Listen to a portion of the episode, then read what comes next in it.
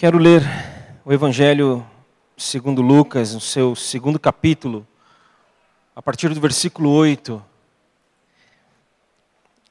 Geralmente os textos bíblicos lidos nessa época do ano são textos muito conhecidos. Mas ao mesmo tempo, geralmente são textos que nós lemos só nesta época do ano. Faremos isso agora, lendo Lucas 2, Havia pastores que estavam nos campos próximos e durante a noite tomavam conta dos seus rebanhos.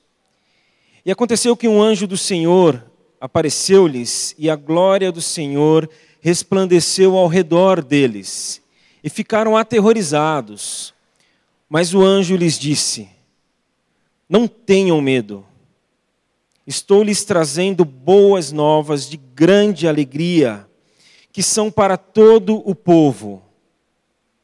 Hoje, na cidade de Davi, lhes nasceu o Salvador, que é Cristo, o Senhor. Nós estamos neste mês de dezembro, tendo aqui na nossa igreja, para você que nos visita e certamente não sabe, o nosso Natal em família. Nós dividimos parte da igreja que pôde e deu tempo de se engajar nessa, nesse projeto, dividimos em famílias, grupos de famílias. E cada grupo desses visitou uma família, levou uma ceia, ceiou com uma família que não tem uma ligação tão direta com a igreja. E ontem um grupo esteve na casa do Janailton, da Natália e da Emily, foi muito especial. E lá, o líder do grupo, o Ellenstein, ele falou para o Janailton, Janailton, vai lá um dia, num domingo desses, é, estar com a gente. E eu brinquei. Só que a gente, lá nas nossas celebrações, dura duas horas e meia, hein? E quem já é daqui sabe que não é assim. É, é um pouco mais rápido que isso. E não é estratégia, é o nosso jeito de ser. Só que hoje eu estou com uma vontade de durar duas horas e meia. É só vontade, gente. Vontade é bom que dá e passa, né?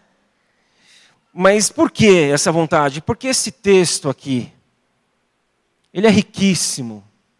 Esse texto aqui me faz lembrar de um amigo que disse que alguns textos bíblicos, para não dizer a Bíblia toda, é, esses te tem textos zipados, compactados, e aí nós apertamos um botão e esse texto é descompactado, ele aumenta, ele cresce, sai muita coisa de dentro dele, e esse texto lido é assim. E logo de cara, sem mesmo precisar descompactar, a gente já vê uma evidência de que Deus é um Deus que intervém na história. Deus, ele é um Deus que intervém na nossa história.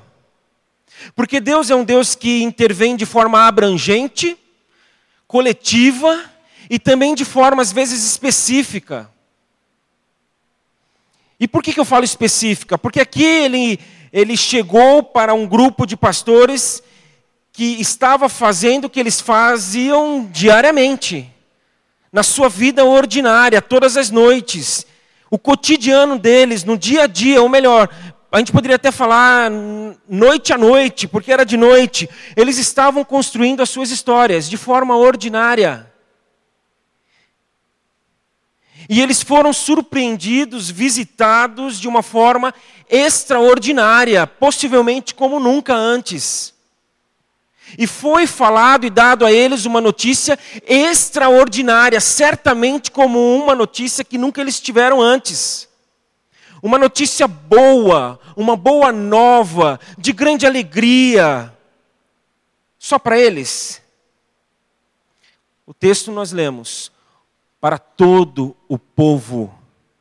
Então, se é para todo o povo, foi uma boa notícia, uma boa nova extraordinária para eles, naquela noite, mas para nós, hoje, nesta noite.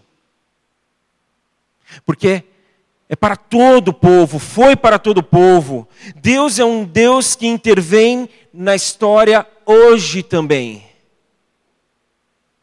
Quando nós nos propusemos a fazer esse Natal em família, Nós fomos lá anunciar uma notícia extraordinária, não como anjos, porque não tem anjo aqui. Mas a nossa intenção, a nossa oração, o nosso desejo, na, na, visitando cada casa, cada local, é dizer: Deus é um Deus que intervém. Deus é um Deus que entra, Deus é um Deus que vem.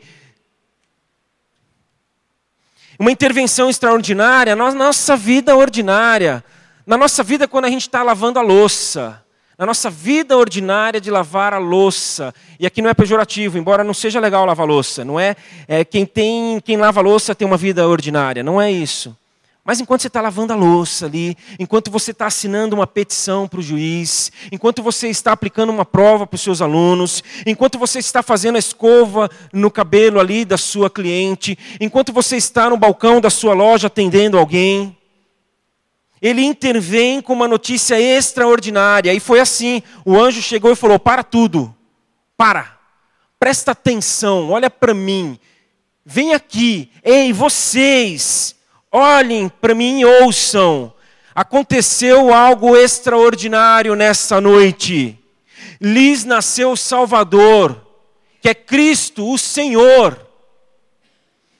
Aí os pastores podem ter falado: nasceu o Salvador, que é Cristo, o Senhor? E os anjos: não, não foi isso que eu falei. Não, mas você acabou de falar. Como não foi isso? Nasceu o Salvador, que é Cristo Senhor. Aí os anjos, presta atenção de novo, larga, para. Para o que vocês estão fazendo. Para o cajado, deixa de lado a louça um pouco. Aí quem não gosta de lavar louça, opa, não precisa pedir duas vezes. Deixa a petição, deixa o secador. Presta atenção. Eu não disse nasceu o Salvador, que é Cristo Senhor. Eu disse lhes nasceu. Lhes nasceu. Aí nessa hora é a hora em que o prato caiu no chão. Nessa hora foi a hora em que a caneta que estava fazendo a petição borrou toda a petição. Em que o professor parou de prestar atenção na prova e aquele aluno começou a colar porque viu que o professor estava dando bobeira.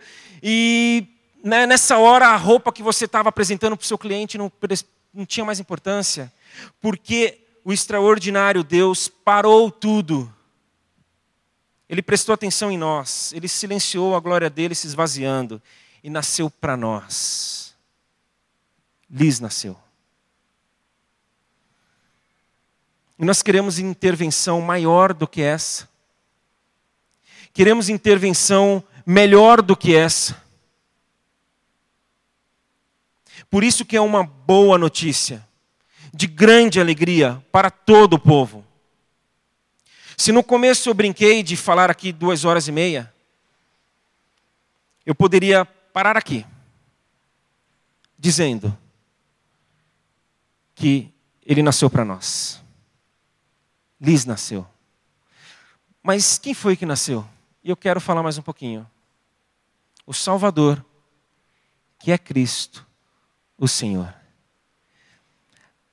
Quando eu vou preparar alguma mensagem, algo para falar, eu fico pensando, já disse isso aqui, eu fico pensando, pensando, pensando, pensando, a cabeça não para.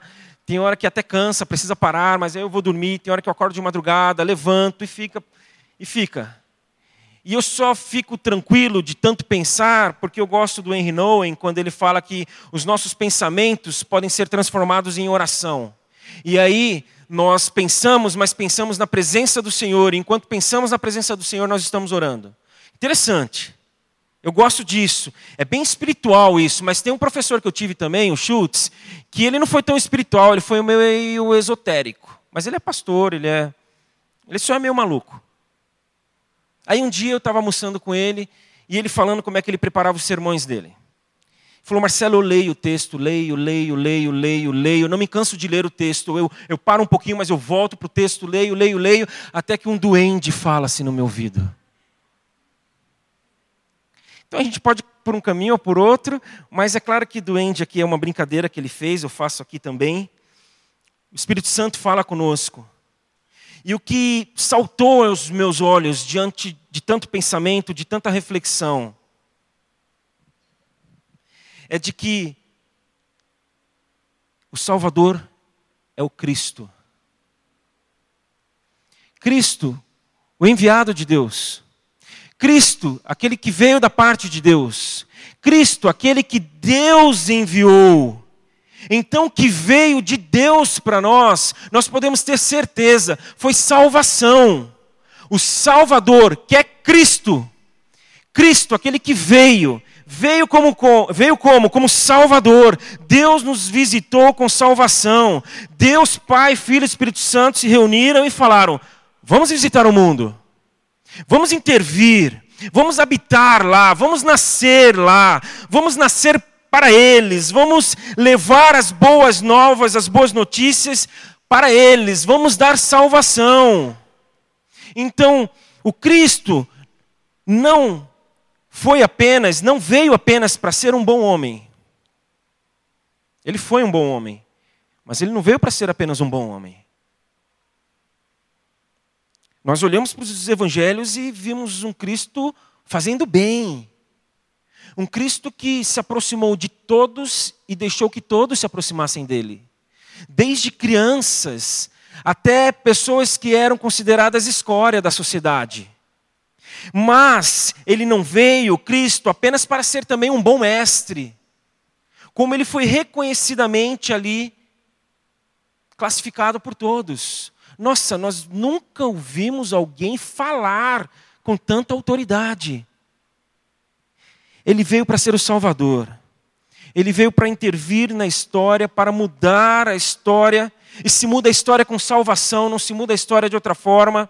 Ele veio dar o que não tínhamos, que era vida.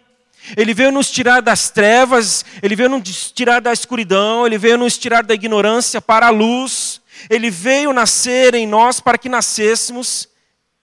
Ele veio aqui para dar a nós o que faltava, que não tínhamos aqui, não poderíamos encontrar, que é salvação. E aí eu gosto da versão, a mensagem, quando lemos ali na oração do Pai Nosso, livra-nos do mal, livra-nos do maligno, está escrito, livra-nos de nós mesmos e do diabo. Então ele veio trazer salvação, nos libertando de nós mesmos. E aí eu vou citar uma outra amiga, é outra maluca, a Célia. E ela falava, Marcelo, na minha teologia, quase que eu não preciso do diabo, porque por mim mesma eu já, ó, não presta. Mas só que tem o diabo. E a salvação é para nos livrar dele também. E do diabo a gente não vai ficar falando muito aqui não, porque a gente não fala muito do diabo aqui. Principalmente em dia de festa em que o aniversariante é Jesus. Aí ficar falando do diabo, Jesus não vai gostar muito. Já não gosta sempre. Hoje, então, então, para nos livrar de nós mesmos, nos livrar do diabo, nos livrar e nos salvar da morte.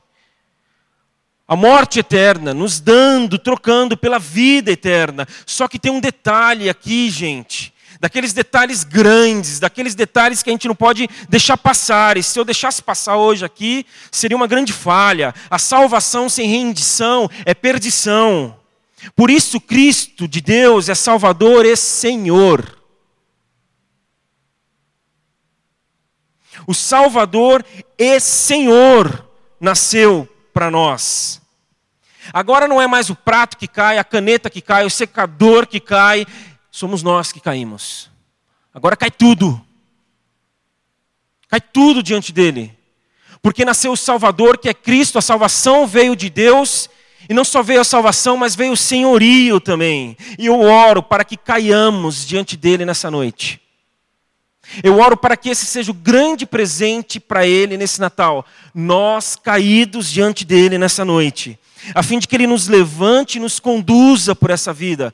Porque a salvação não é apenas recebermos a vida, mas é nós vivermos de fato. E a gente só vive de fato se nós tivermos Ele como nosso Senhor. Porque senão nós estamos perdidos. Certo momento, Jesus estava falando aos seus discípulos e mais pessoas estavam próximas dele. E diante do que ele estava falando ali, algumas pessoas começaram a ir embora. Onde elas acharam um caminho para sair e fugir, elas foram. Jesus falou para os seus discípulos: Vocês querem ir também? Podem ir. Não vou prendê-los. Podem ir. E eles falaram: De jeito nenhum, Senhor. Em hipótese alguma. Nós não somos loucos de fazer isso. A quem iremos nós? Se só tu tens a palavra, as palavras de vida eterna, Senhor. E nós sabemos que, biblicamente, vida eterna não é apenas vida sem fim, não tem a ver apenas com duração, mas tem a ver com tipo de vida, com a qualidade de vida que Ele veio nos dar. Mas para isso, Ele veio como Cristo trazer salvação e trazer também domínio sobre nós. Por isso nós, nós falamos que Ele é o nosso Salvador e o nosso Senhor, e nós vamos encerrar esta parte da celebração cantando. Maravilhoso conselheiro, Deus forte, Pai da eternidade e Príncipe da paz. E nós vamos cantar isso, porque Ele veio de Deus, Ele nasceu para nós, nos dando salvação, que nós possamos nos render aos pés dEle. E se você resiste, enquanto cantamos, eu falo para você: não resista. Não resista mais. Porque Ele nasceu para nós. E se Ele nasceu para nós, é porque nós precisávamos que Ele nascesse para nós.